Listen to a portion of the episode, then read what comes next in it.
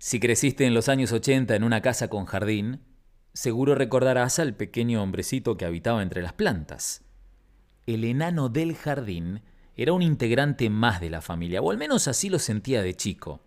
El nuestro estaba en el porche del chalet del campo de la Laguna de los Padres en Mar del Plata y nunca supe cuánto tiempo llevaba ahí. Sí recuerdo que aún conservaba lo que alguna vez fue el color rojo de su gorro. Hoy la figura de ese enano amigable está gris, despintada y con más de un golpe visible.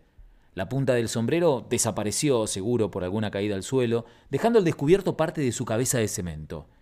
El enano vive más cerca del monte que en el patio, y no porque lo haya decidido él en un acto mágico por volver al lugar amado entre los árboles, sino porque ahí lo dejaron hace años mis viejos en una ceremonia de abandono al ya abandonado ex guardián de las flores y la buena suerte. Mientras nacíamos en los 80, moría la moda por los enanos de jardín, que fueron furor en la Argentina durante décadas. Una tarde de aquellos años, después de merendar un mate cocido con pan y manteca pegado a la tele que pasaba los dibujos animados, lo empecé a observar con detenimiento. Ese día descubrí que el tipito no estaba solo en el mundo. Había otros siete por ahí con una tal Blancanieves y vivían en el bosque. Esos enanos, a pesar de trabajar duro todo el día en una mina de diamantes, eran felices y cantaban.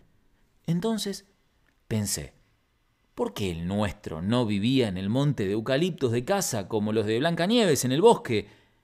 ¿Y si durante el día cuidaba las flores de mamá, y por la noche volvía a dormir en algún árbol donde tenía su casita, ¿lo esperará su familia?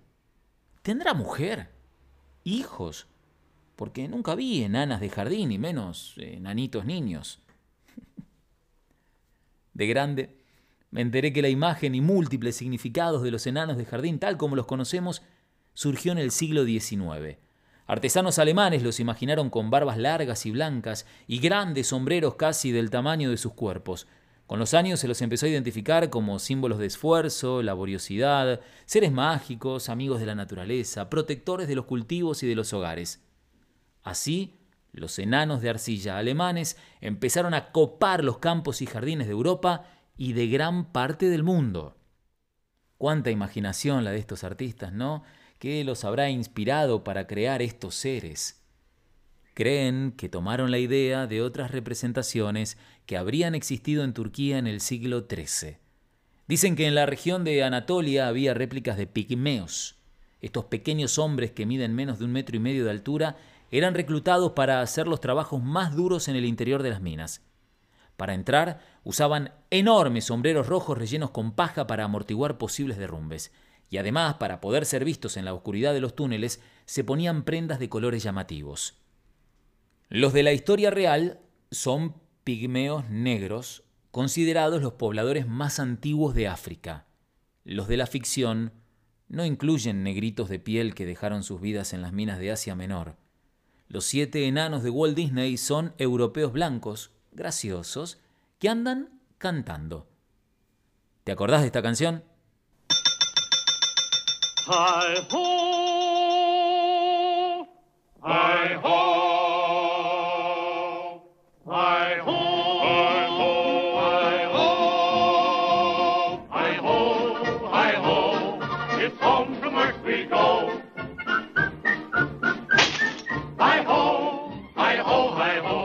Ahí van los enanitos amigos de Blancanieves volviendo a su casa después de un largo día de trabajo en la mina de diamantes. Pero mientras golpeaban las piedras con sus picos, cantaban. Cavar, cavar, cavar, cavar en la mina, quiero yo. Cavar, cavar, cavar, cavar, no acabas, nunca, no. Quien cava más, muy rico es, si tu pico das al derecho y al revés, y al cavar, y al cavar, con afán, con afán, otros mil diamantes van. Cavar, cavar, cavar, cavar, de sol a sol, mas todo puedes arruinar si pierdes el control. Diamantes hay un buen montón y rubíes miles y un millón, y sin saber por qué razón Cavamos con ilusión.